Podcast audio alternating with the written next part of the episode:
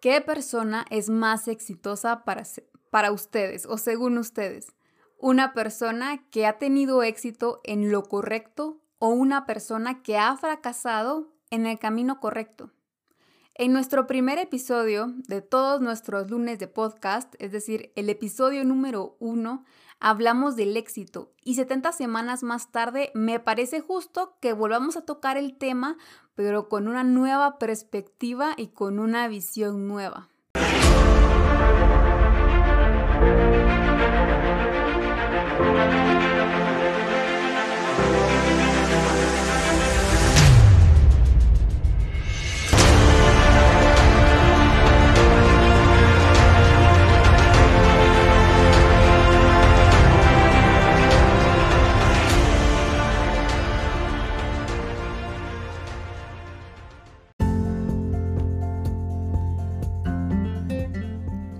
Hola gente activa, ¿cómo están? Espero que se encuentren muy bien. Como siempre ya saben que yo siempre estoy muy emocionada de compartir con ustedes el inicio de semana para que podamos iniciar con nuevas energías. Y el tema que les traigo hoy, pues van a decir, sí, pero ya hablaste de eso. Sí, pero hablamos de eso hace 70 semanas.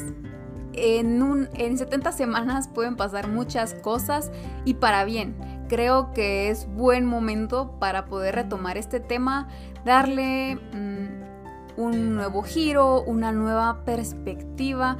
Vamos a retomar ciertos puntos, sí, de lo que hablamos en el primer episodio, pero vamos a también agregarle muchísimo valor y lo vamos a hacer de forma breve. Me voy a esforzar más para ser más concisa y no tardarme tanto en los episodios, porque yo sé que a ustedes les gustan episodios cortos que puedan ir escuchando rápidamente en el carro o mientras desayunan. Así que me voy a esforzar, se los prometo. Es que a veces me emociono mucho hablando y, se me va, se me va la baranda, como ahorita. Eh, así que comencemos de una vez por todas, ya, ahora sí. Bueno, todos quieren ser exitosos, ¿o no? Me equivoco. Aunque ya sabemos que el éxito significa algo diferente para cada persona, lo que sí quieren todos es ser exitosos, o al menos eso es lo que nosotros percibimos de la humanidad. Y aún así, aunque muchas personas quieren el éxito, hay otro grupo de personas que han logrado ser exitosas incluso sin darse cuenta o sin valorarlo, entre comillas, eh, y, no, y no lo han sabido apreciar de acuerdo a la perspectiva desde fuera. Y también hay personas que han logrado el éxito, han saboreado el éxito, la fama, la fortuna y el sabor no ha sido dulce ha sido un sabor amargo, ácido, que pareciera que, que, lo quieren escupir.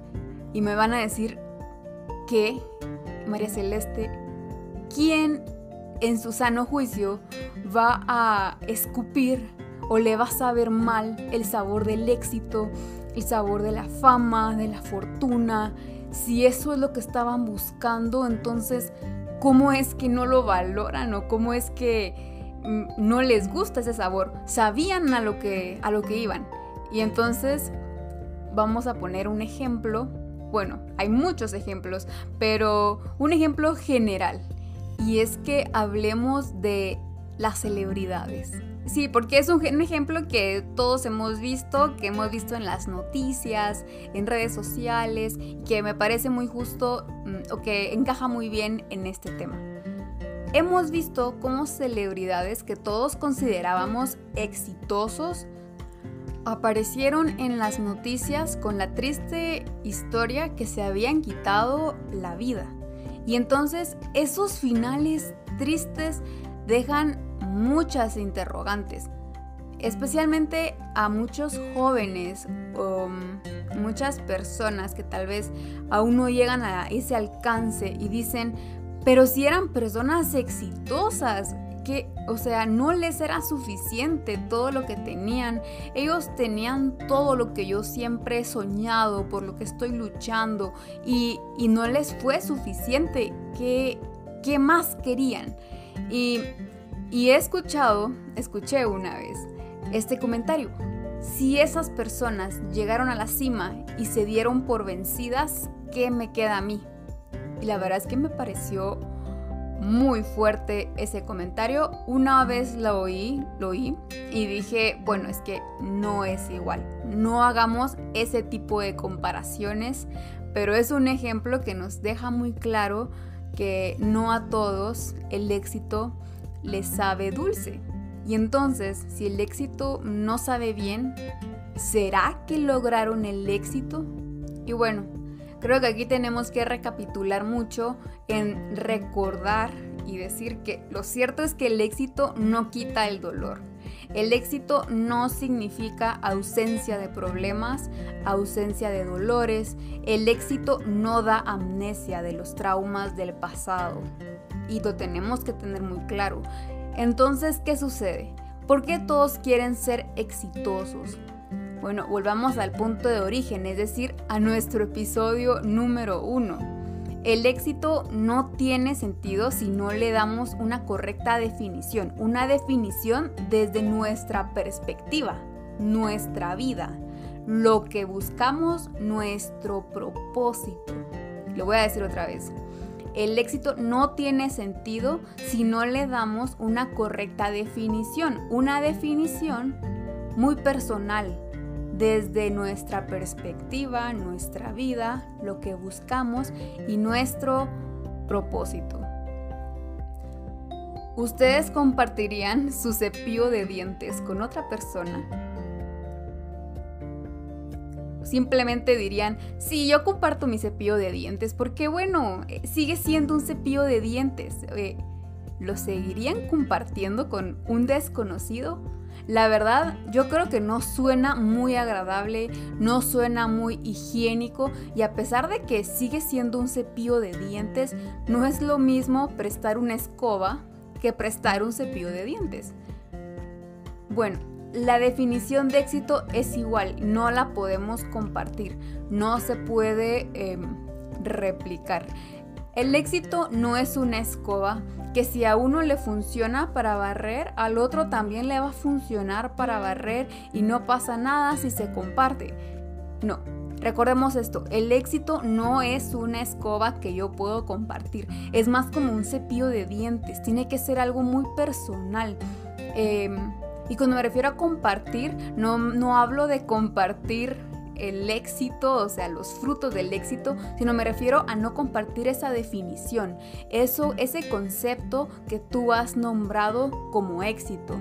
Esos pasos que tú estás dando, esas acciones, no se pueden replicar. No las puedes, no le puedes robar a alguien más esa, esa definición y pensar que a ti, a ti también te va a funcionar. ¿Por qué? Porque cada persona necesita su propio cepillo de dientes. Digo, su propia definición de éxito. Sigue siendo un cepillo de dientes, sigue siendo una definición de éxito, pero no por eso la vamos a compartir o vamos a robársela a alguien más. Porque entonces nos puede saber amargo. Pero no, no estoy generalizando, no hagan aún conclusiones, no estoy generalizando que las estrellas de cine definieron mal su éxito, se le robaron la definición de éxito a otra persona, no. Hay historias muy complejas detrás de cada triste final y no estamos aquí para, para analizarlo. Simplemente era un ejemplo que podía funcionar. Así que continuemos. ¿A ustedes les hace sentido que sí pueden compartir su escoba y no su cepillo de dientes? Lo mismo. Puedo compartir los frutos del éxito, mis aprendizajes. Sin embargo, esa definición no se la puedo robar a nadie más y tampoco creo que no es saludable que yo se la dé a alguien más porque le estaría haciendo un daño. Yo al inicio les pregunté qué persona era más exitosa, la persona que logró ser exitosa en lo incorrecto o la persona que fracasó en lo correcto. Bueno, ¿a qué nos referimos con correcto e incorrecto? Creo que eso es muy importante, la respuesta es fácil, a su propósito. ¿Qué es lo correcto? Tu propósito de vida. Esa es tu dirección. ¿Estás hacia otra dirección? Entonces es lo incorrecto. Puesto desde otra analogía y con una nueva perspectiva, a mí esto me recuerda a la eficiencia y a la eficacia. Y hay una analogía que nos funciona muy bien para explicar esto. Ustedes imaginen que tienen un dolor de muela que ya no lo aguantan. No pueden comer, no pueden tomar agua, les duele solo pensar en la muela, no se pueden lavar los dientes en esa muela, les duele demasiado, ya no pueden más, tienen que ir a quitarse esa muela. Entonces, llegan con el dentista, el dentista dice, bueno, te va a doler bastante, te vamos a sedar o te vamos a poner anestesia para que no sientas mayor molestia. Y el dentista comienza con la extracción. Todo sale a la perfección. No hay complicaciones, el paciente no siente dolor, no hay infección, todo sale muy bien. Entonces después el paciente o ustedes van a regresar a la próxima semana para chequeo y entonces ustedes le preguntan al doctor, y doctor, mire, ¿cómo se ve la operación? Todavía me duele un poco. Y le dice, bueno, dice el doctor, todo salió perfecto, las medicinas para el dolor están haciendo su función, no hay infección, todo está en orden, solo que sacamos la muela incorrecta era la izquierda y extrajimos la derecha. Pero todo salió muy bien, no hay infección, usted no tiene dolor gracias a la medicina y la cicatrización va excelente. Bueno, eso es éxito en lo incorrecto. ¿Por qué? Porque sí, fue una operación exitosa en teoría, en teoría, porque no hay infección, no hay complicaciones, pero es que no fue eficaz, no logró el objetivo. Fue éxito en lo incorrecto. Pensemos en un caso contrario. Ustedes igual tienen el dolor de muela, no lo aguantan, bueno, van a ir con otro dentista. Entonces, este dentista durante la extracción de la muela correcta ve ciertas dificultades. Entonces, ustedes si tienen una leve infección en el área de la extracción, les duele mucho, no pueden comer bien todavía, está muy hinchado, le preguntan al doctor, doctor, ¿cómo salió la operación? Me siento muy mal.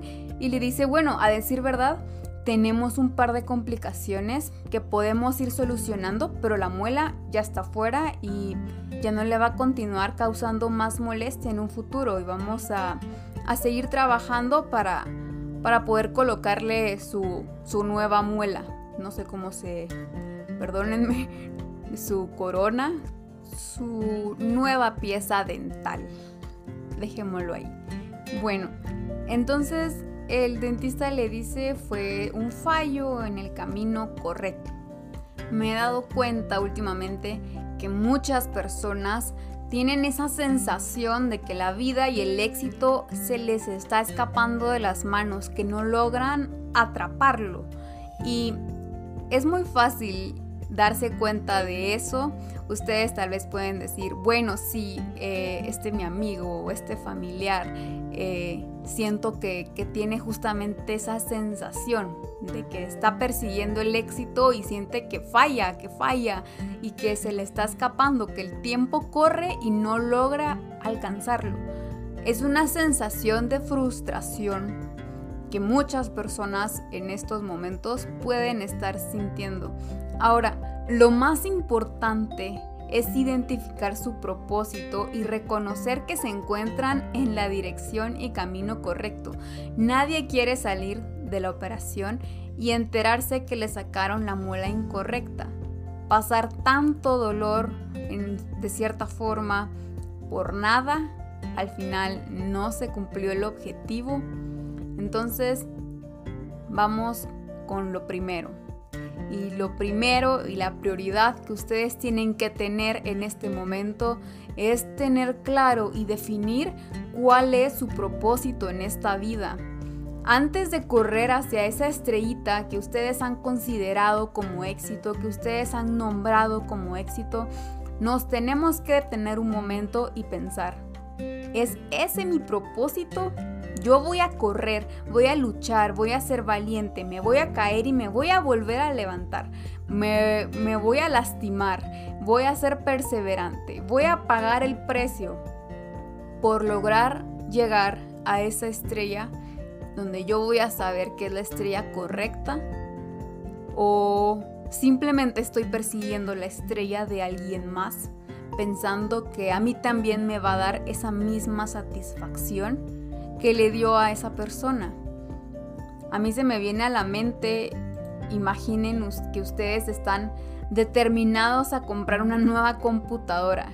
Saben que quieren que sea grande, con teclado numérico incluido, un color blanco, que sea la envidia de todos, etc. Bueno, ustedes ahorran duro, trabajan horas extras para juntar para la computadora, la compran, llegan a su casa, la prueban y comienzan a usarla.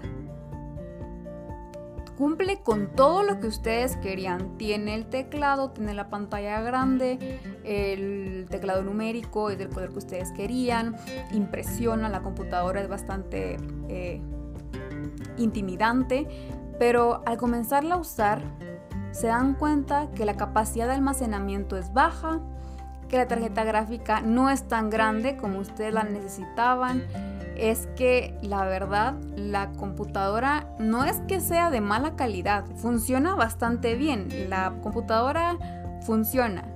El problema es que para lo que ustedes la necesitaban no era la ideal y había una mejor. Entonces, tanto sacrificio, ahorrar, esperar, para darse cuenta que no era lo que necesitaban. Era lo que querían, sí, porque sabían lo que querían, que era esa computadora, pero no era lo que necesitaban. Em, bueno, yo a mí me recuerda mucho o me gustaría compartir con ustedes eh, Filipenses 2, 15 al 16 porque me parece justo compartirlo para motivarlos, incentivarlos a que se aseguren de que están en ese propósito correcto. Filipenses 2.15 al 16 dice, para que seáis irreprensibles y sencillos, hijos de Dios sin mancha, en medio de una generación maligna y perversa, en medio de la cual resplandecéis como luminares en el mundo, asidos de la palabra de vida, para que en el día de Cristo yo pueda gloriarme de que no he corrido en vano, ni en vano he trabajado. Eso creo que si ustedes no tenían un propósito, hoy tienen uno y es, bueno, para todos los que se consideran y han aceptado a Dios en su vida, han aceptado que Cristo existe y que Él es Hijo de Dios, pues ya tienen un propósito enorme, el propósito principal de sus vidas, que es ser hijos de Dios y buscarlo a Él. Una vez ustedes cumplen ese propósito, tengan por seguro que van a poder encontrar y van a poder descifrar cuál es ese propósito tan personalizado y tan especial que ustedes tienen para esta vida. Asegurémonos de que estemos corriendo en la dirección correcta, porque sin importar las dificultades, si estamos en el camino correcto, vale la pena, vale la vida. Y así vamos a gloriarnos de que no hemos corrido en vano ni en vano hemos trabajado. Yo me despido por hoy. Gracias por llegar hasta el final. No se olviden de compartir este episodio. Yo me despido y los espero en el próximo lunes de podcast.